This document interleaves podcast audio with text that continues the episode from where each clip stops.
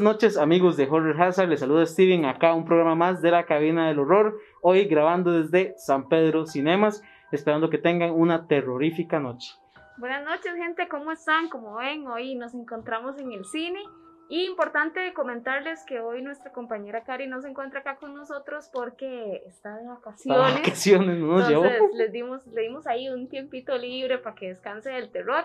Pero hoy nos acompaña aquí nuestro compañero, ¿verdad? Que no tiene nombre. No tiene nombre aún, de hecho eso era lo que queríamos preguntarles, si ustedes nos pueden ayudar a inventarle un nombre, porque ya lleva con nosotros casi como dos años. Sí, bueno, sí, Más sí, o menos, que sí. empezó Entonces, si a alguien se le ocurre un nombre, por favor ayúdennos a bautizarlo. a bautizarlo a este, a este pequeñito. Exacto, pero bueno, hoy tenemos muchas cosas en el programa de la cabina como es de costumbre, pero antes vamos a pasar a una sección un poco triste, tal vez triste, triste o em, a veces del recuerdo. especial, sí, para recordar. Esta sección es el obituario, ¿ok? En este caso lo que vamos a hacer es recordar a un grande del género del terror, en este, cualquier en área. este caso, en este caso aquí vamos una a- grande. Una grande, exacto. Hoy vamos a hablar de Janet Leigh. Janet Leigh nació en 1927 y fue una actriz estadounidense cuyo nombre real era Janet Helen Morrison. Se convirtió en actriz porque una conocida estrella de la época vio su foto en un centro de esquí y le hizo la recomendación de que hablara con un representante de MGM y fue así como consiguió su primer contrato. Janet tuvo cuatro matrimonios de los cuales el tercero fue con el actor Tony Curtis, padre de las también actrices Kelly y Jamie Lee Curtis, esta última mejor conocida dentro del género del terror con su personaje de Laurie Strode en la saga de Halloween. Hizo su debut en 1947 con la película El romance de Rosie Roach y de ahí su carrera fue aumentando con mínimo de dos a tres películas por año. En cuanto al tema del terror, Psicosis fue la película estrella estrenándose en 1960, dirigida por Alfred Hitchcock, con la cual fue nominada a los Oscar y además ganó un Globo de Oro. Otras películas de terror donde apareció son La larga noche de la furia de 1972, La niebla en 1980 y Halloween Age 20 en 1998. Lamentablemente, Janet falleció el 3 de octubre del 2004 a los 77 años, debido a una inflamación de los vasos sanguíneos que comenzó a complicarse desde el año anterior. Y aunque quizás la mayoría de sus películas no son del género del terror, siempre será recordada como una de las caras femeninas de este género. Por siempre, Janet Leigh. Regresamos y ahora vamos a hacerles la pregunta de la noche. Hoy les tengo preparado algo relacionado a Halloween, ¿verdad? Ya Sí. que estamos en este mes. La pregunta es, si ustedes tuvieran todos los materiales, todas la, la El ropa, presupuesto. el presupuesto, todo lo necesario para poder disfrazarse de algún personaje de quien quisieran hacerlo. O sea, de alguien que ustedes siempre han soñado, quiero vestirme de esta forma, no importa si es algo súper extravagante, si es un monstruo, O si es, sencillo. si es algo sencillo, sí. Eh, pero lo que sea, o sea, si ustedes tuvieran ya todo ahí listo y ya se pueden disfrazar o tienen alguien que los ayude así para maquillarlos y todo, que queden igual, ¿de quién se disfrazarían? Steven, dígame usted, Yo, bueno, tengo dos opciones, una sencilla y otra un poco más compleja. ¿ok? Una me gustaría, obviamente, disfrazarme de Constantine, de John Pero Constantine. eso es muy fácil. por eso, sí, pero, pero nunca lo he hecho. Ok, me pero- gustaría hacerlo. Ok, ok. O sea, Una camisa blanca, una corbata y una gabardina, vámonos. Y otra, me gustaría disfrazarme completamente de Val Helsing. Me gustaría con una chaqueta, una gabardina de cuero y todo, y el gorro y con ballesta incluida. Entonces me gustaría. Y si nos vamos aún más allá, tengo una tercera opción, que a veces me gustaría que me maquillen y me hagan todo para ser Hellboy. Está ¿Eh? bonito. Alguna de esas tres. Algún día lo voy a hacer. Ok, perfecto. Bueno, a mí a la mente se me vienen dos personajes. Probablemente este, ya cuando termine este programa diga, qué madre hubiera dicho Ah, tal, ¿verdad? sí, sí. Pero bueno, tengo dos. Ajá. Si yo tuviera el presupuesto y tuviera absolutamente todo, me encantaría vestirme de Némesis. Ok, ok. Me encantaría ponerme unas bototas bien enormes. Un- bueno, que es como una gabardina. Una o sea, que gabardina me pongan todo aquí la, la carne, que me, que me Hijo falta obviamente para hacer Némesis. y la altura. Y todo, la altura, sí, por eso las botas, y bototas. todo, sí, el maquillaje, Creo bueno. que, no me acuerdo si una vez, creo que en un evento había un Nemesis muy bueno. Sí, sí, sí, entonces me encantaría vestirme de Nemesis, pero si buscamos algo más sencillo también, siempre me ha gustado el personaje Jill Valentine, igual de Resident Evil. Ah, Ok. Creo que tal vez no me, no me cuesta tanto, tendría que conseguir la ropa, cortarme el pelo por el aquí, bueno, pelo. no, ponerme una peluca, y qué más. Y nada más. Lo tiene, Bueno, lo hay que ver qué vestuario de Jill, tiene. Sí, ¿verdad? ¿cuál de todos? Hay que ver cuál de todos, sí, pero Un siempre- desbloqueable ahí de esos sí, bonitos. sí, no. Siempre me ha gustado, solo que es medio destapado, es el de Resident sí. Nemesis. Siempre me ha gustado, y si no, el del 1. El del uno. Ujú, ok. Me encanta, me encanta Jill. Ok, ok. Entonces, esos serían los míos. Hay que ver ustedes cuál, cuál disfraz les gustaría utilizar en este próximo Halloween. O bueno, más adelante. O cuando más llegue. adelante, sí, cuando quieran. Cuando llegue. Vieras que siempre he escuchado de, de muchas leyendas aquí en Amor San Pedro. Nunca, Ujú. nunca, nunca lo hemos escuchado. Que como en Sí. el parqueo o algo así. En el parqueo también he escuchado que aquí, en este quinto piso, creo que uno más arriba donde están las oficinas, me parece, que es como del Ahí otro sí. sector.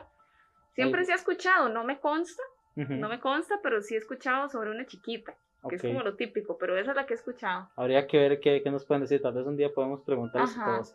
Pero hablando de lugares donde aparecen cosas y asustan, vamos a ir a la sección con Giovanni de lugares más embrujados. Ya volvemos.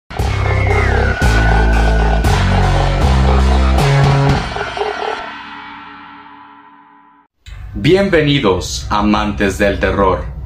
El día de hoy visitaremos Oceanía, específicamente al país australiano. Esta vez visitaremos a la Monte Cristo Homestead. Esta casa se encuentra en el estado de Nueva Gales del Sur, en Australia, y es considerada la edificación más embrujada en toda la historia del país. Esta casa se ubica en la ciudad de Junee y fue construida por el granjero Christopher Crowley en 1884. Al morir en 1910, la casa le quedó a su esposa Elizabeth Crowley, quien nunca pudo superar la muerte de su esposo y a raíz de este incidente acabó encerrándose a sí misma dentro de la casa para nunca salir específicamente en una capilla que estaba en el segundo piso de la casa, y allí se obsesionó con la Biblia. Se dice que aún hoy su espíritu ronda los pasillos de la casa, especialmente el segundo piso donde se encontraba la capilla, que habitó por más de 20 años. No obstante, esta no es la única aparición que ha sido reportada dentro de la casa, ya que durante el tiempo de vida de Elizabeth Crowley y después de su muerte, han pasado varios incidentes dentro de esta edificación. En realidad hay muchas apariciones que se han reportado en esta casa, pero una muy común es la de una ama de llaves que lamentablemente mientras realizaba sus labores de limpieza falleció cayendo del balcón del segundo piso. También se tiene otra aparición bastante común, que es la de un pequeño niño, que según se dice trabajaba para la propiedad, eran otros dueños, no los Crowleys, y estos dueños decidieron acabar con su vida quemándolo vivo. Se dice también que otros dueños de esta propiedad tuvieron un hijo que era discapacitado y por esta razón lo encerraron en una habitación por más de 40 años. Y cuando fue liberado fue llevado a una institución mental donde lamentablemente murió. Se dice que su espíritu todavía ronda la casa, especialmente la habitación donde fue encerrado, y que sus cadenas, las cadenas con las que fue atado en la habitación, son escuchadas por todos los pasillos y todas las habitaciones. Los actuales dueños de la casa la convirtieron en un hotel. Sin embargo, esta fue su casa de habitación por muchos años. Ryan, uno de los hijos de los dueños de esta propiedad actualmente, aseguraba que cuando él era niño y apenas iban a mudarse a la casa, iban acercándose en su carro y pudieron ver que habían luces muy muy brillantes saliendo de la puerta y de las ventanas, lo cual era muy extraño porque al momento de ellos mudarse la casa todavía no tenía electricidad y no había nadie adentro. ¿Cómo podía ser esto posible? Los padres le dijeron a los niños quédense en el auto nosotros vamos a ir a revisar. En el momento en el que los padres se acercaron a la puerta de entrada, a la puerta principal, todas las luces se apagaron. Desde ese momento, la familia sabía que algo no andaba bien. Además de las cosas comunes que suceden en las casas embrujadas, como por ejemplo que se muevan los objetos del lugar sin explicación alguna, la familia podía estar toda en el primer piso y escuchaban una persona caminando con tacones en el segundo. Ryan, el mismo hijo del que hablé hace poco, aseguraba también que en su propia habitación no se sentía cómodo durmiendo, porque, según él, siempre estaba siendo observado. Sin embargo, no podía ver quién lo estaba viendo. No fue sino hasta años después que una de sus hermanas reveló que ella no podía entrar a la habitación de su hermano, porque siempre que entraba veía a un hombre que no quitaba sus ojos de su hermano. Después de que sus hijos crecieron, esperaron unos años y los dueños decidieron convertir esta casa en un hotel. Es por esto que la Monte Cristo Homestead está disponible para todos aquellos que se atrevan a pasar una noche en la casa más embrujada de toda Australia. ¿Piensa usted que las historias de estos supuestos espíritus son verdaderas? ¿Se atrevería usted a dormir una noche en esta casa? Déjenos sus comentarios. No olvide darle me gusta al video y suscribirse al canal. Muchas gracias por su atención y nos vemos en el próximo video de lugares embrujados.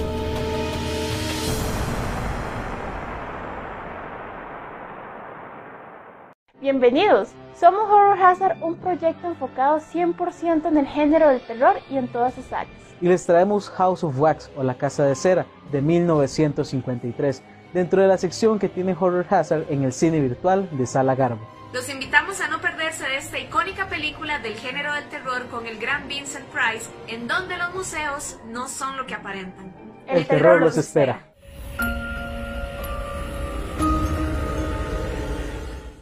Estamos de regreso acá en la sala de San Pedro Cinemas para continuar con la cabina del horror. Y como lo acaban de ver en el spot pasado, esta semana que pasó estuvimos proyectando en la sala virtual de Sala Garbo la película de la Casa de Cera para que todos ustedes pudieran disfrutarla.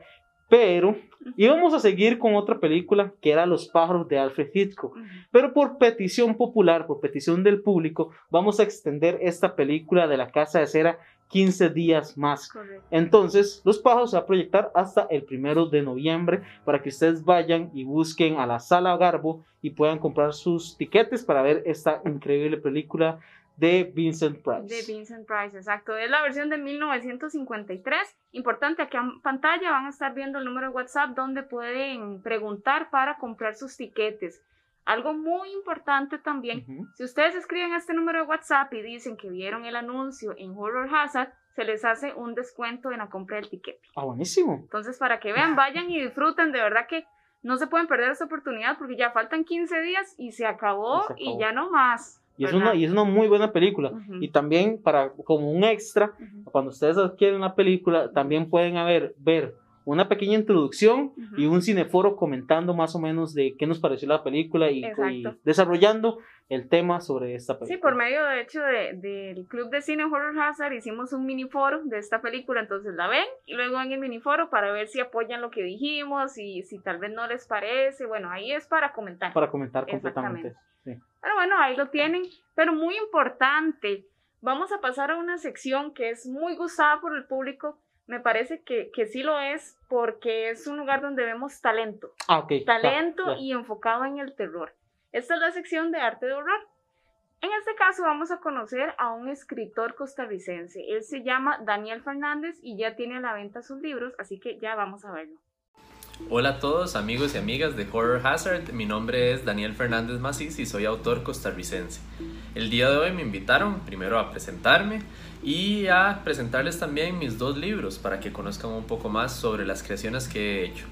Primero les quiero presentar mi primer libro, Tale of Two Brothers, este libro es de suspenso postapocalíptico, está escrito en inglés por el momento, ya me encuentro en este momento traduciéndolo de hecho, y cuenta la historia de dos hermanos que han sobrevivido siete años en un mundo postapocalíptico sin sus padres. Finalmente reciben un indicio de dónde pueden encontrarse sus padres, por lo que deciden salir de la seguridad de su hogar y exponerse a un mundo cruel, violento, distópico, en el que tendrán que luchar contra una civilización muy agresiva de esclavitud, encontrar pocas personas que han sobrevivido y que siguen luchando el día a día para poder superar esos retos en ese mundo, siempre y cuando tratando de recuperar a su familia. Este es mi primer libro que les quería presentar y luego les quiero presentar mi nueva creación, Testigo de mi muerte. Este es un libro que en este momento se encuentra solo en español y que cuenta la historia de un periodista que ha descubierto una ola de criminalidad en Miami que empieza a azotar sus barrios de manera muy particular. Este periodista decide investigar y llegar a la fuente de esa criminalidad y resolverlo. Lo que es particular de este libro es que el narrador es una entidad paranormal que irán conociendo con el pasar de sus páginas y que ayuda a que sea una experiencia inmersiva de lo que este periodista tendrá que enfrentar. Así que les agradezco muchísimo la invitación. Estos son mis dos libros, 100% costarricenses, Tale of Two Brothers y también tenemos Testigo de mi muerte. Ambos se pueden conseguir en Amazon, tanto en formato impreso como digital. También se pueden conseguir en librería francesa, en la librería Infinito, en la librería Lehman y en las plataformas digitales de Mi Mercadito y Mercadito Mercaditico, que son dos plataformas también costarricenses con entregas a domicilio. Estos libros los pueden también conseguir directamente conmigo, el autor, a través de mis distintas plataformas en redes sociales. Está en Facebook, author Daniel Fernández Macís, de igual manera en Instagram, author Daniel Fernández Macís, y los invito también a visitar mi sitio web, author Daniel Fernández, donde comparto más información sobre mi libro, sobre mis experiencias y además doy algunos tips para todos aquellos que quieran escribir y publicar una obra. Por último, les comento que me pidieron los amigos de Horror Hazard que Testigo de mi muerte se encuentra en este momento participando en el premio Amazon Literario, que es un premio que en el que participan todos los distintos libros que se han publicado en la plataforma gratuita de Amazon desde mayo del 2020 hasta agosto, por lo que estamos esperando para ver el resultado de este gran premio y ver si este libro fue elegido entre los finalistas. Así que les deseo muchísimos éxitos, muchísima felicidad y también les agradezco montones el apoyo que me puedan dar a través de las distintas redes y yo feliz de conocerlos y contactarlos y compartir más experiencias. Un gusto conocerlos y gracias por este espacio. Saludos. Aficionados al terror, muchísimas gracias por continuar en sintonía acá en la cabina del horror. Antes de comenzar con el tema principal de hoy, queremos recordarles que tenemos una rifa en la publicación fijada de nuestra página de Facebook para que se puedan ganar un Pennywise eh, tipo Funko Pop y también en llaverito. Ok, esto es cortesía de Kaboom Store. Entonces, para que vayan inmediatamente a participar, porque el ganador se anuncia el 31 de octubre, así que todavía, todavía tienen chance, de, ir a, participar y bueno, es muy sencillo ganarse esto, ¿verdad? Exacto. Entonces, para que ustedes se vayan por allá. Exacto. Bueno, entonces comenzamos con el tema. Hoy traemos algo perturbador. Perturbador. El tema se llama creaciones perturbadoras, de hecho. pero, ¿de qué vamos a hablar? Sí, Ok, no, vamos a hablar de creaciones, pero no de como, se, no sé, a veces creaciones raras como que científicos crean un humano, un metomano o una pintura, no. Hoy vamos a hablar específicamente de esculturas o estatuas. Para que ustedes vayan pensando qué historias raras conocen de todo esto y cómo es que se puede desarrollar por, este tipo de cosas perturbadoras, Amy, que está acordándome, que hace un año que entrevistamos a Juan, ¿se acuerda? a Juan el Mascarero, que él nos contaba que dependiendo de la intención que usted le ponga a la máscara, en ese caso, tal vez puede aplicar. Cuando la está creando. Cuando la está creando, digamos, eh, tomando esa premisa, con máscaras, yo creo que también puede funcionar con este tipo de esculturas o de estatuas, que depende de la intención o el trasfondo que tenga esta misma, creo que tal vez puede afectar su. Su, su, vibra. su, algo extraño. Exacto. Porque, de ahí, no sé, hay de todo tipo, ¿verdad? Es que sí, yo creo que depende de la energía con la que el creador la hizo, esta estatua, pero también lo que quieren significar o lo que quieren representar. Porque quizás le hicieron con una muy buena vibra para representar algo siniestro. O tal vez simplemente es una escultura que representa algo positivo, pero está tan rara hecha, o sea, le hicieron tan rara, está rara. Se ve como misteriosa, como que tiene un secreto ahí que esconde. Simplemente a la vista usted, o sea, ya queda impactado con solo verlo. Sí, de hecho, podemos empezar con anécdotas. Claro, claro. Porque, eh, bueno, les voy a contar que en la escuela donde yo estaba, en mi escuela siempre pasaban cosas rarísimas. Eh, de hecho, es vacilón que esta leyenda comenzó con mi generación. O sea, antes de eso nadie hablaba de, esa leyenda. Resulta que mi escuela era una escuela muy verde, era muy bandera azul y todo, entonces tenía Ok. muchas zonas verdes. Es Ujú. para ponerlos en contexto. Entonces se veía por pabellones. Entonces en medio de cada pabellón había un jardinzote de cada lado. Entonces usted va así, un jardín aquí, un jardín allá, después un jardín cada lado. Entonces, uno de los jardines había un mariposario. Ajá. Frente a ese mari- mariposario había como una, ¿cómo le explico? Como una urna, Ajá. como una urna, y dentro estaba una estatua de una virgen. Ok. Entonces, todo bien. Conforme fue pasando el tiempo, pasó algo muy curioso porque comenzaron a haber rumores de que esta virgen lloraba sangre.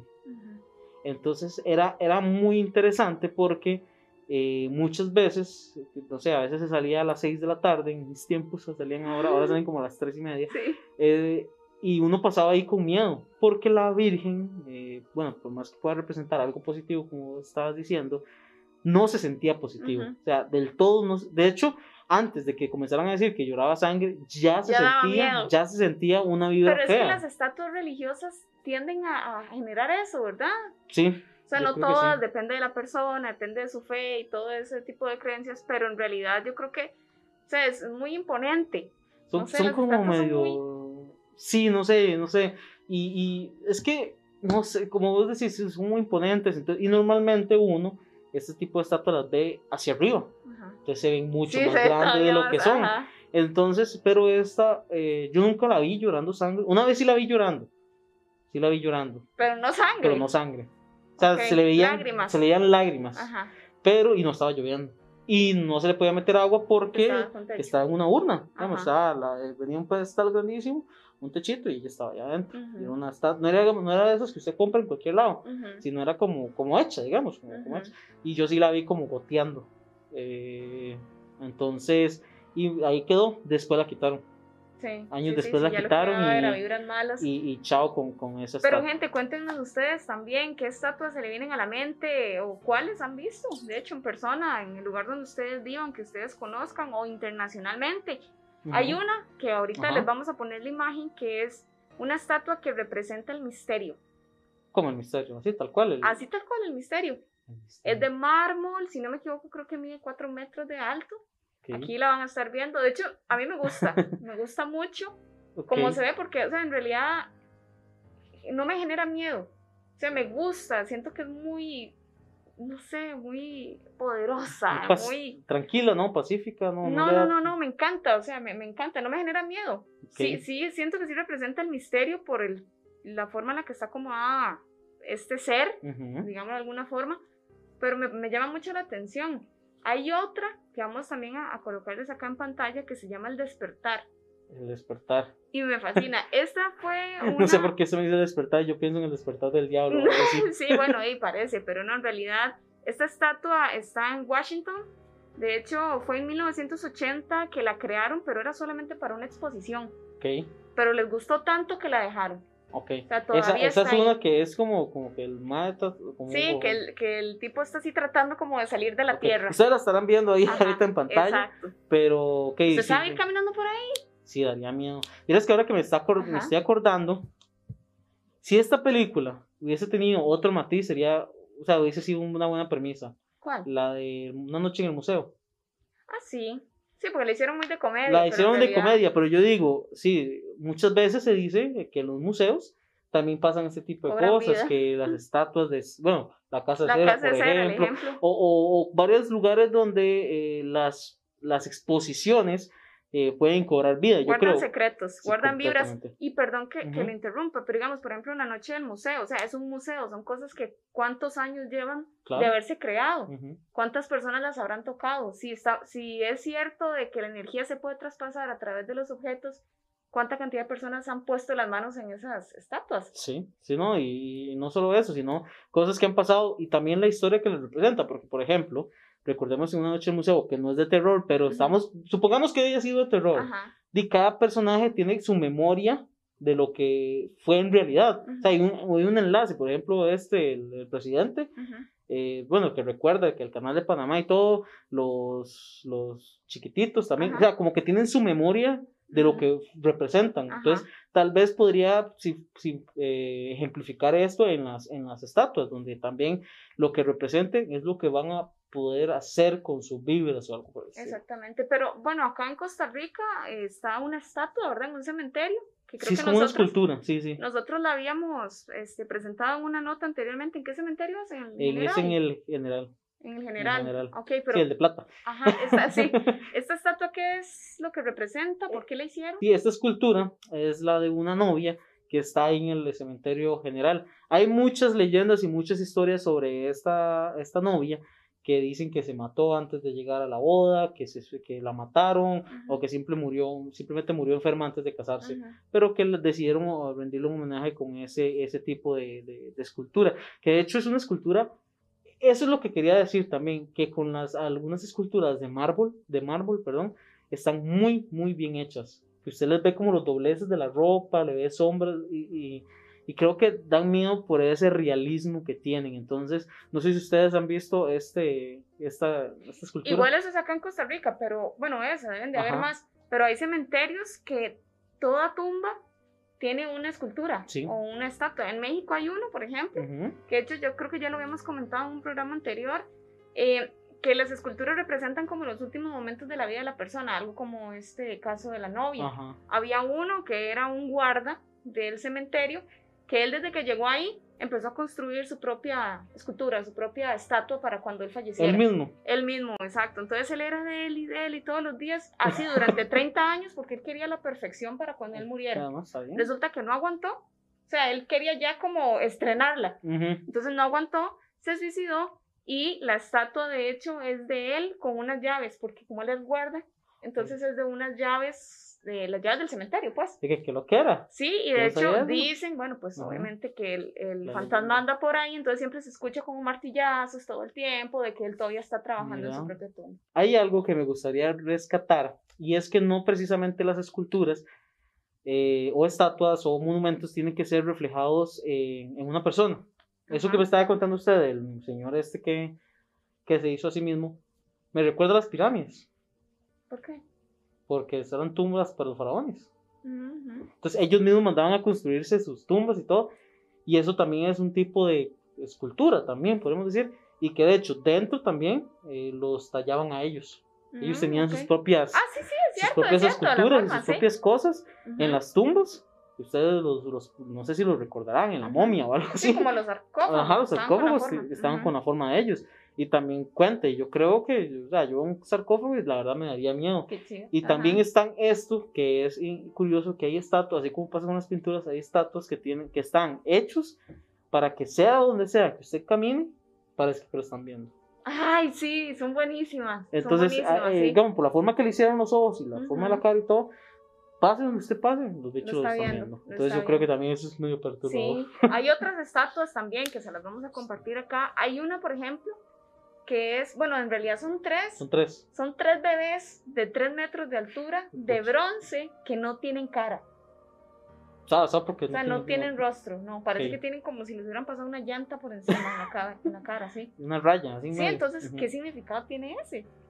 Ay, no sé. Bueno, ustedes lo estarán viendo en pantalla. Ajá, y ¿cómo, tal vez cómo lo ven? O ustedes. sea, ustedes van por la calle y ven eso y. ¿what? Y sí, ¿qué, qué representa? Por ejemplo, yo me acuerdo de los toros que pusieron aquí, ¿se acuerda? Los Las toros- vacas. las- a las vacas, toros, digan a mí. Sí, sí, las vacas y tenían su representación, no sé, de alguna Sí, provincia o había que algo así. buscar ya bien la historia. Pero esos bebés sí están como, como Ajá. raros, como raros. ¿Qué para ustedes qué creen que significa Sí, esos bebés sin cara? Hay otra que tal vez el significado no es negativo, no es algo tenebroso, misterioso, pero si usted se la topa de frente sí le puede dar miedo. Ok. Es una estatua que se ha puesto en diferentes ciudades del mundo Ujú. Que representa o trata de hacer reflexionar sobre el embarazo adolescente. Ok. Acá la van a estar viendo. Es como mitad humano y mitad del cuerpo como por dentro. ro- ah, las ok, sí, sí, arterias, los órganos. Los músculos entonces, exacto. Entonces sí se ve bastante de frente y cualquiera se puede pegar un susto. Entonces vea qué interesante eso. O sea, que no siempre tienen un significado. Estuvo con el esqueleto, con el esqueleto, con el esqueleto. Sí. Que digamos, es que me está diciendo a mí que la gente que lo ve y como que se asusta porque no. Pero y somos nosotros, Pero, digamos, pero es que no está, no está, sí, sí, pero es que la gente no está acostumbrada a ver un esqueleto en cualquier lado. Sí. Digamos, yo voy y pongo ese esqueleto aquí afuera y sale alguien que hace ese esqueleto ahí, Ujú. no estoy acostumbrado a un esqueleto. Exacto. Creo que así pasa con esculturas que tal vez nunca hemos visto o son muy nuevas para nosotros y nos parecen un toque como chocantes o no, no feas, sino como no muy agradables, Ajá. no muy agradables. Hablando de estatuas de cementerio, de nuevo para regresar a ese tema, hay una que me encanta y es el ángel de la muerte, porque es, la palabra que hoy voy a estar usando es imponente. Sí, O sea, usted la ve y se ve impresionante. Es una estatua enorme, ahorita no sé cuánto mide, pero yo creo que es como tamaño humano. humano. O un poco Ah, ok, más grande, tal vez. en otra, ahorita le digo, Exacto, así como escala, no sé cómo se Sí, le sí, puede sí. mencionar. Que es un ángel con las alas, si Ujú. no me equivoco, son las alas. Y lo interesante es, está en un cementerio de Ohio, en Estados Ok. Unidos. Y cuando llueve, Ujú. como es como un tipo de metal, bueno, una- un acero, un metal extraño. Cuando llueve se desgasta el metal, entonces parece que lloran lágrimas negras. Ok. Ajá, entonces usted ve eso y corrosivo, ya- algo así. Exactamente, entonces se ve, sea, se ve preciosa, pero sí, sí es terrorífica. sí. Ah, no, es que yo me estaba acordando que en México hay un lugar donde adoran a la, a la Santa Muerte. Ajá. Y hay una, una, una grandísima, creo que Ujú. mide como, no sé, estoy bateando, no sé cuánto mide, pero es muy alta, no sé, tal vez 10 metros puede ser, y es muy alta y simboliza la Santa Muerte. Y hay muchísimos estatuas de la Santa Muerte, que es muy similar al ángel de la muerte, digamos, que es la parca, como nosotros, como nosotros la conocemos. Pero yo no sé, yo no me atrevería a tener uno de ese tipo de estatuas o de imágenes así como medio terroríficas dentro de mi casa, yo no podría. Y hay una ahí que me parece muy interesante porque el- su aspecto es bastante como misterioso, Ujú. sombrío, oscuro, que se llama Agui Negra. Creo que el nombre ya, ya como que demuestra cierta imponencia y cierto Oscuridad. significado, Ujú. que fue una estatua hecha para un general de guerra. Ok. Y este general pues falleció y se supo a la tumba, pero la, la estatua fue tan sombría y llamó tanto la atención que se comenzaron a crear rumores alrededor de ella Como leyendas. como leyendas, Ajá. como, como que, no sé, voltea a ver la estatua, no sé, Sí, sí, lo típico. ¿verdad? Ajá. Y al final eh, la gente estaba tan entusiasmada y tanto morbo que jalan ese tipo de cosas que ellos iban y se tomaban fotos, tomaban fotos de la estatua. Me imagino que hasta investigaciones iban a hacer, Ah, como es lo sí, típico. sí, sí, sí, Ajá. fijo, ahí es- estamos aquí en el Águila Negra y vamos a ver por qué. Sí, sí, sí, sí, algo, sí. algo por el estilo. Y los dueños de esta estatua estaban tan cansados de tantos visitantes, algo así como pasó aquí en la Casa de los Siete Abocados, que ya estaban hartos. Eh, aquí pasó lo mismo, se cansaron de que la gente llegara a tomar fotos, se cansaron de tanta gente visitando que decidieron donarla a un museo. Mm, ok. Para evitar. Entonces se des- deshicieron de ellos y si quieren ir, pues paguen la entrada al museo y se tomen fotos. ujú. Ahora, quién sabe si la estatua en realidad sí tiene algo paranormal o es solo su aspecto que hace que sea terrorífico. Ujú. Entonces, eso puede variar. Ok. ¿Qué otras estatuas? Hay una que me estoy acordando ahora que es más graciosa que terrorífica, a mi parecer, Ok. pero que si puede ser real, podría dar mucho miedo. Ok. Y ¿Cuál? es una estatua que está debajo de un puente en Seattle. Ajá. Es una estatua que le llaman la estatua come autos. Entonces, básicamente Entonces, es como un monstruo. es como un monstruo Ujú. grandísimo y tiene como un bocho en la mano, creo que es, no me Sí, acuerdo sí. qué es, tiene un carro en la mano y se lo está a punto de comer. Entonces, es como más una estatua interesante, no perturbadora, pero imagínense que algo Pero así puede existir. monstruo, es así un que monstruo. entra dentro de lo. Para un niño, Para un niño le puede dar mucho miedo. O sea, imagínense, porque es muy grande, o sea, se, se nota la imponencia de la estatua, donde está agarrando el carro y está a punto de comérselo. Ujú. Entonces, este, este- esta estatua está debajo de este puente para que puedan visitarla si alguna vez van a Seattle o pueden Ujú. buscar en internet más sobre esta estatua. Estas fueron algunas de las esculturas y estatuas. Ahí en imágenes estuvimos eh, pasándoles otras esculturas también extrañas que son desagradables a la vista. Ya son como un poco más asquerosas porque tienen más que ver con el cuerpo humano y, Ujú. y sus adentros. Entonces, ahí se las dejamos. Díganos ustedes si conocen alguna otra, cuál les pareció más perturbadora, más misteriosa o más graciosa. Y ahí, este, para seguir conociendo más estatuas o buscar en internet o ver a qué museo deberíamos ir para conocer más. Ok. Y mientras ustedes van pensando y nos van recomendando también de ese estatuas o que busquen, vamos a ir a la sección de películas relacionadas con el tema principal. House of Wax, 1953. Un asociado incendia un museo de cera con el dueño adentro, pero sobrevive solo para volverse vengativo y asesino. A Bucket of Blood, 1959. Un ayudante de camarero es aclamado como artista por un gato muerto cubierto de yeso que se confunde con una hábil estatuilla. El deseo de recibir más elogios pronto conduce a una serie de obras cada vez más mortíferas. Diary of a Madman, 1963. Un espíritu maligno abandona el cuerpo de su anfitrión humano, un criminal en el corredor de la muerte y se cuela en el cuerpo de su próximo anfitrión, un magistrado francés. Bloodbath, 1966. Un artista enloquecido que se cree en la reencarnación de un vampiro asesino mata a mujeres jóvenes y luego hierve sus cuerpos en una tina. Blind Beast, 1969. Un escultor ciego y su madre secuestran a una joven modelo. El libro de piedra, 1969. La pequeña Silvia es hija del acaudalado de Eugenio Rubalcaba, que le contrata como institutriz para cuidarla. Desde ese entonces, la niña se comporta muy raro y dice jugar con Hugo, una estatua de piedra de un niño que lee un libro. Parece un juego infantil, pero una macabra obsesión. Deep Dark, 2015. Un aspirante a escultor se enamora de un agujero parlante en la pared cuando comienza a producir obras de arte premiadas. Hola, buenas noches Costa Rica. Bien, antes de comenzar voy a hacer una pequeña aclaración respecto al video del viernes anterior. Bien, supongamos que estoy en mi habitación y se aparece un fantasma y yo lo veo. En ese caso estaría usando mi sentido de la vista. Y si yo no veo nada, pero sin embargo escucho golpes en la puerta o pasos estando solo, en ese caso estaría usando mi sentido de la audición.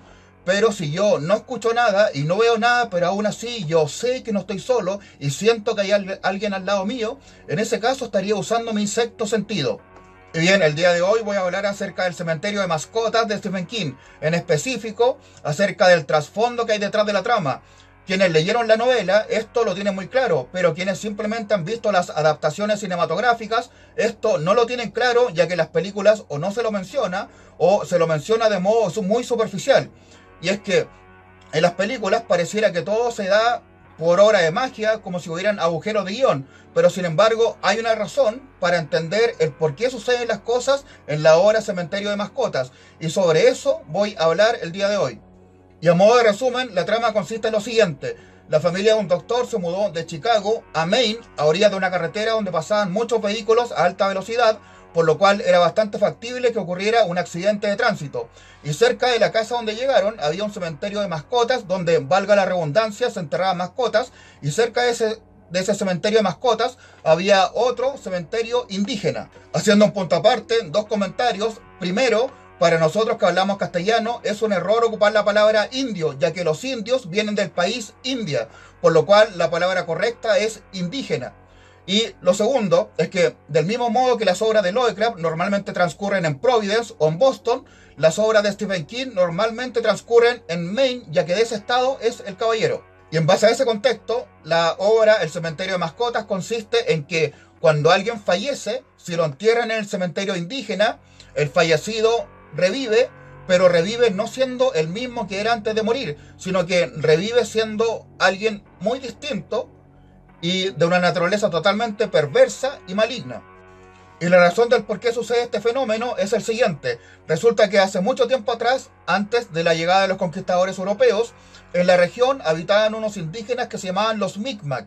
Y resulta de que el espíritu del Wendigo poseyó a algunos integrantes de esta tribu y por estar poseídos los tuvieron que matar y los enterraron en ese cementerio. Pero resulta que al enterrarlos, la tierra del cementerio quedó impregnada con las energías del Wendigo, haciendo de que el cementerio se convirtiera en un cementerio maldito y obligando a aquello a que los Mi'kmaq tuvieran que emigrar, ya que toda la tierra que circunda ese cementerio está bajo la maldición del Wendigo.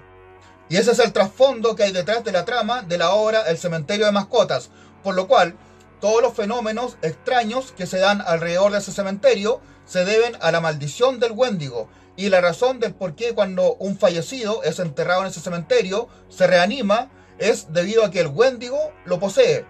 O sea, de que no se trata de que los fallecidos resuciten, sino que se trata de que sus cuerpos se levantan poseídos por el espíritu del Wendigo.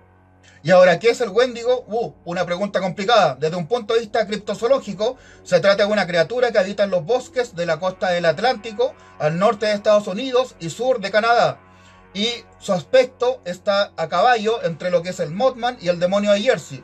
Pero una explicación más extensa y detallada de qué es el Wendigo desde un punto de vista criptozoológico nos las podría dar un viernes de estos el amigo Reiner Castro. Pero alejándonos de la criptozoología, Para los indígenas de la región, el Wendigo es un espíritu del bosque que inteligente sería no molestar. Y cuando llegaron los europeos a la región, al enterarse de la leyenda indígena, la asumieron y la tomaron como una especie de maldición que estaba ligada con actos de barbarie y canibalismo. Y Stephen King se basó no en el monstruo criptozoológico Wendigo, sino que se basó en el Wendigo como un espíritu maligno del bosque o como una maldición, valga la redundancia, maligna. Y eso es todo. El próximo viernes a lo mejor les hablaré algo respecto a la fiesta, entre comillas, Halloween. Me despido mandándoles a todos un cordial saludo desde acá, desde Chile. Pura vida. Adiós. Un día como hoy, 23 de octubre, pero de 1942, estrenaba La tumba de la momia. La momia del antiguo Egipto, Caris, es transportada desde su tierra natal con el sumo sacerdote Mehemet para vengarse de la familia que ha profanado la tumba sagrada de su amada princesa Ananka. Un día como hoy, pero en 1942, se estrenaba Night Monster. Kurt Ingston, un recluso rico, invita a los médicos que lo dejaron lisiado sin esperanza a su mansión desolada de los pantanos mientras uno a uno se encuentran con muertes horribles. Un día como hoy, pero en 1981, se estrenaba Nightmare. Un paciente mental se embarca en una ola de asesinatos al escapar de una institución. También en 1981, un día como hoy, se estrenaba The Pit. Un preadolescente solitario y extraño se venga de sus acosadores cuando hace un descubrimiento perturbador en las profundidades de un bosque.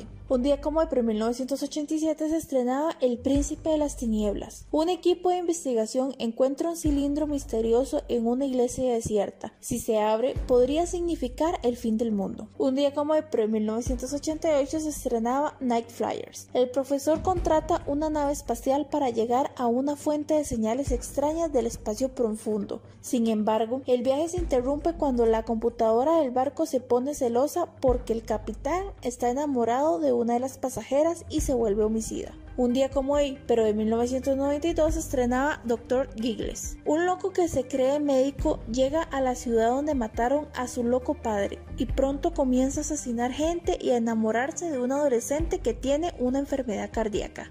Y para finalizar, un día como hoy, pero en 2009 se estrenaba So 6. El agente Storm está muerto y el agente del FBI Erickson se acerca a Hoffman. Mientras tanto, un par de ejecutivos de seguros se encuentran en otro juego creado por Jigsaw. Buenas noches, fanáticos del terror. Sean bienvenidos a la sesión de criptozoología. En esta ocasión nos toca algo muy diferente de qué hablar, y es que varias de las criaturas de la criptozoología que he hablado durante todos esos episodios tienen un, digamos, un cierto origen.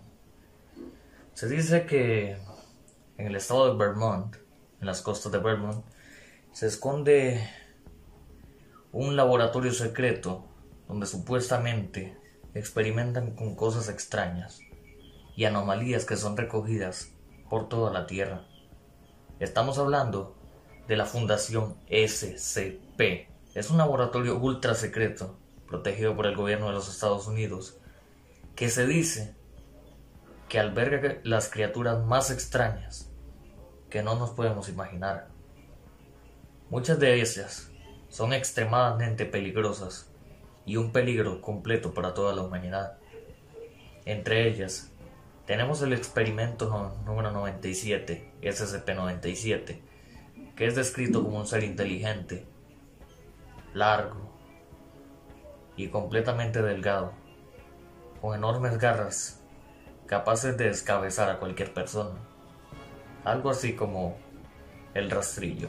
Otro que me llamó muchísimo la atención es el experimento 682, que se trata de un enorme lagarto con plumas de ave que es extremadamente peligroso y que fue encontrado muerto en las costas de Vermont. Por último, el que me llamó la atención, el más peligroso de todos, se dice que es en 1457, muy parecido a lo que muchos describen un Wendigo, el cual ya hablé hace bastante tiempo en esta sección de criptozoología. Se dice que es tan peligroso que puede incluso llegar a acabar con todos los científicos que abundan en la Fundación SCP. Cambiando de tema, se dice que la Fundación SCP tiene dos instalaciones. Una, como ya lo dije, un laboratorio ultra secreto ubicado en Vermont. Y la otra es que comparte varias cosas en el área 51. En un laboratorio subterráneo que hay debajo de la base aérea. Se dice que las criaturas de la criptozoología, como el hombre lagarto, el hombre rana y hasta el mismísimo pie grande, fueron varios de los experimentos que salieron bastante mal en esta organización. ¿Será posible que varias de estas criaturas, de muchas y muchas criaturas, sean creadas en este laboratorio? ¿Será acaso que el gobierno de los Estados Unidos está ocultando completamente la organización SCP para cualquier tipo de uso? Hasta incluso se ha dicho que el Pentágono cuando le preguntan sobre la organización SCP o incluso al propio gobierno de los Estados Unidos, ellos no dicen absolutamente nada. Se quedan muy dudosos, como si lo estuvieran ocultando. Realmente hay muchos misterios allá afuera que no podemos explicar y la Fundación SCP es uno de ellos. Mi nombre es Reiner Castro y sigan disfrutando de la cabina del horror. Muy buenas noches. ¿Sabías que Horror Hazard cuenta con un sitio web? Así es si ingresas a www.horrorhazard.com podrás encontrar una gran variedad de artículos con notas de diferentes áreas. Entre ellas son reseñas, notas sobre los próximos estrenos de películas, videojuegos, documentales, libros, algunas historias y también secciones especiales como curiosidades, íconos y genios del horror. También podrás tener acceso directo a los programas más recientes de Reportando el Horror, Compartamos Terror, Random Horror y la Cabina del Horror, además de todos los enlaces a nuestras redes sociales. No olvides visitar www.horrorhazard.com para estar al día con el mundo del terror.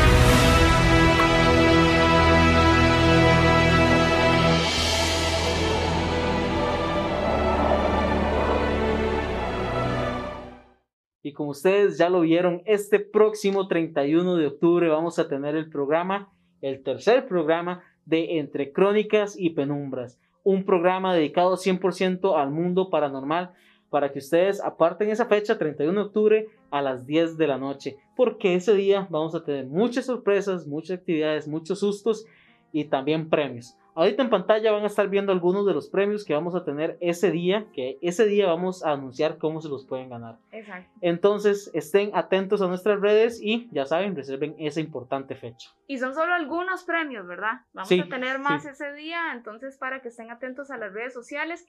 También los invitamos, fue algo que se nos ocurrió hace unos cuantos días, de hecho en el Random Horror anterior, Ujú. Nos gustaría que tal vez nos puedan enviar imágenes de ustedes maquillados o disfrazados y nosotros colocarlas ese día en pantalla. Sí, sí, Estaría, es una buena idea, me parece, para que la gente pueda verlos a ustedes y también si ese día quieren participar en la transmisión, ya sí. Ya maquillados, y ya maquillados, disfrazados. sea. Entonces, súper bien, ahí están totalmente invitados. estoy preparándome para pintarme y todo. Exactamente. Siguiendo acá con todo lo tenebroso relacionado al mes del terror, bueno, al mes de Halloween. Por supuesto, las pesadillas son parte de esto. Sí. Claramente lo son. ¿Quién no tiene pesadillas? Bueno, quien no las tenga es porque tal vez no se acuerda. Yo, pero todo el mundo ha tenido pesadillas alguna Yo vez que en casi, su vida. casi no me acuerdo de las pesadillas. De los sueños sí, los sueños bonitos sí me acuerdo. Aunque, No, bueno, no, pero, no, no. pero todo el mundo ha tenido. Sí, ya sí. sea por cosas que le pasan en su familia, que tal vez los están perturbando. Pero muchas veces es por películas, porque nosotros somos tan masoquistas Sí. que nos gusta estar viendo películas de terror todo No, el y la tiempo, mente es tan el tiempo, susceptible. y la mente es muy susceptible y nos creamos muchas ideas, relacionamos las cosas del cuarto, la mesa con ropa, eh, la silla con La ropa, silla le ropa, hacemos sí, sí. forma, en fin, así es la creatividad que tenemos en nuestro cerebro, así que vamos a pasar a una sección muy especial llamada Dulces Pesadillas para ver qué nos traen el día de hoy.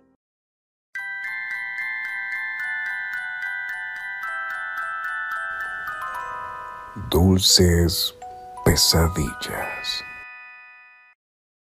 Bienvenidos. Hoy hablaremos de los Ete, una sociedad indígena del norte de Colombia, también conocidos como los Chimila.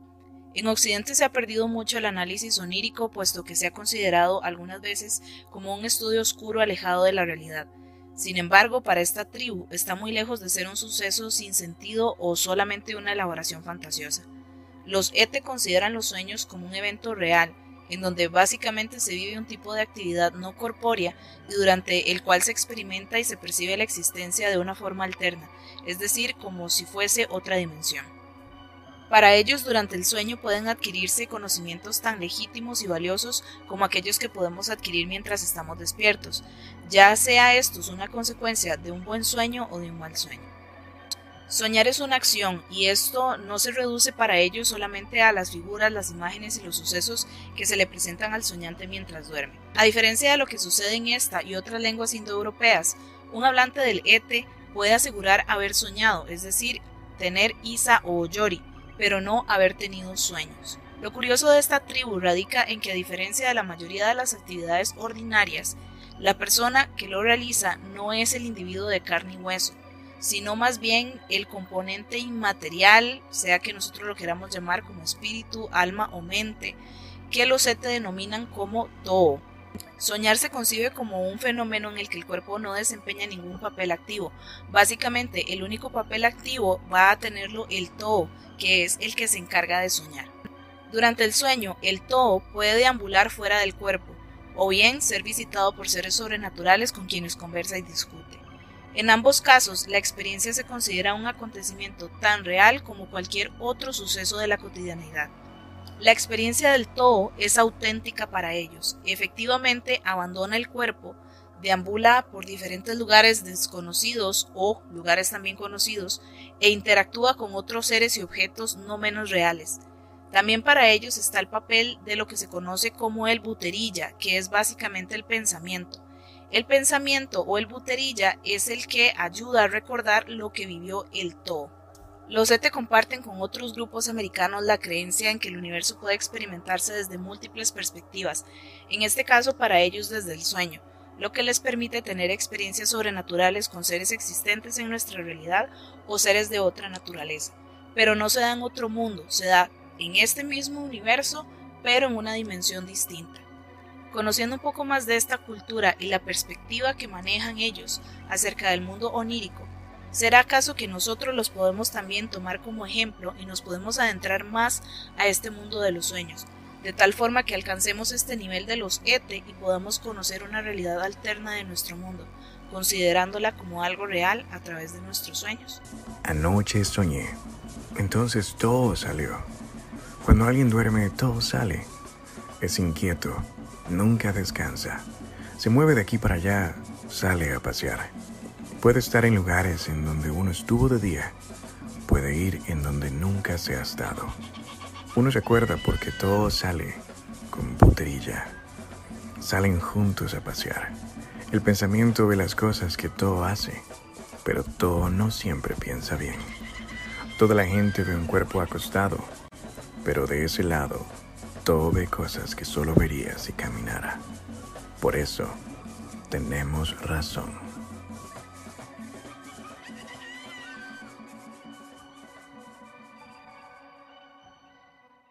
Muchas gracias por su sintonía y chicos, queremos recordarles que acá en San Pedro Cinemas están, bueno, las películas de terror están full.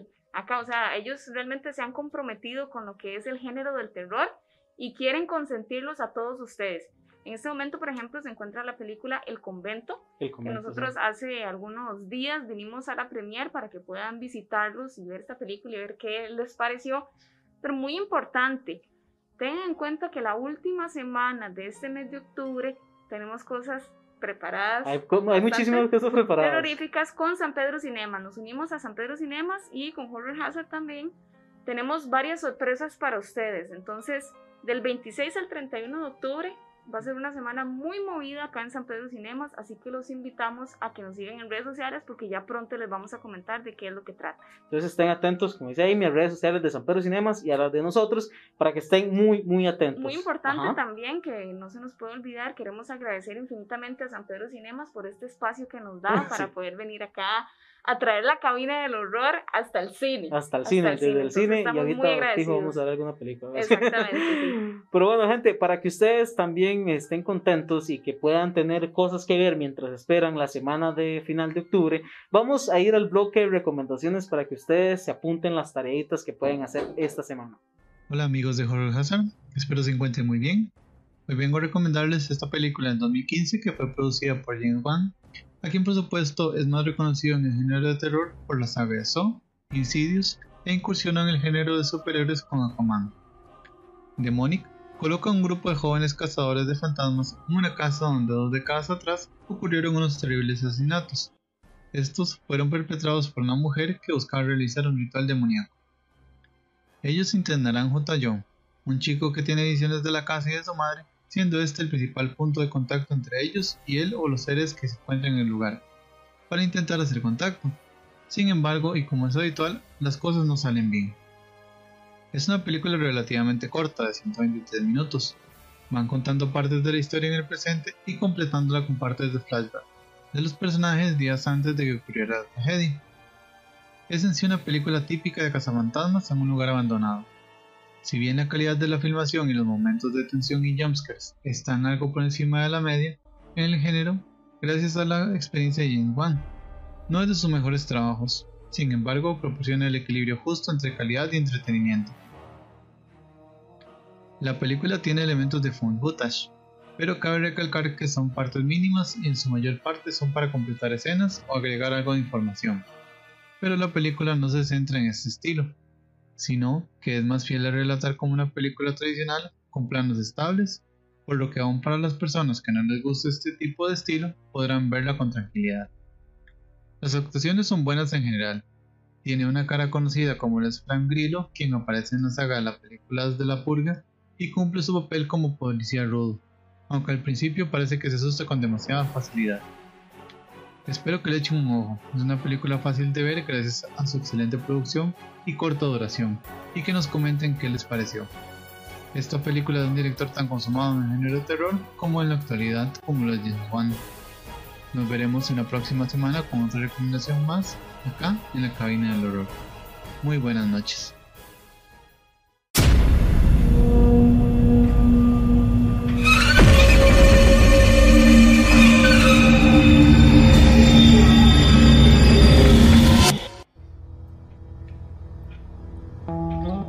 Están criaturas siniestras? Para esta semana les traigo una recomendación interesante. Una recomendación para aquellos que en tiempos arcanos vieron el final de Lovecraft Country. Aquellos exploradores que quieren llenar su alma de esa oscuridad bendita que nos trae el Lord y Salvador Cthulhu, Dios de los primigenios. Hoy vamos a hablar de un gran conocido, uno que nos inició en el círculo esotérico de Dagón, nada más y nada menos que el maestro Providence, Howard Philip Lovecraft. Y es una obra de 1936, la única que fue impresa en formato de libro arcano y páginas malditas. Nada más y nada menos que la novela corta, entrega en cinco capítulos de La sombra sobre Innsmouth. En mi caso, yo tengo esta bellísima edición con portada del gran maestro H.R. Giger, un ilustrador famosísimo de terror. Entre sus páginas malditas cuenta la historia de un extranjero o un foráneo a la zona que yendo a su perdición a Arkham y de camino por ahorrarse unos cuantos pasos,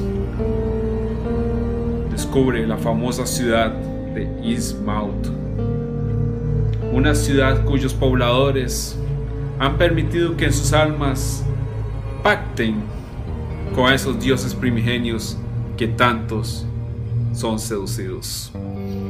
Una obra muy interesante donde los pobladores de la misma se ven transformados en criaturas incomprensibles para la mente humana y el cual nuestro protagonista ve también su destino. La sombra sobre Ismaut. Para este Halloween, tiempo de terror, donde criaturas como zombies, vampiros, momias y demás, y por supuesto nuestro Señor Cthulhu, os bendice a todos con su manto de oscuridad. Álzate y cúbrenos con tu conocimiento. Dulce truco, criaturas siniestras. Nos vemos.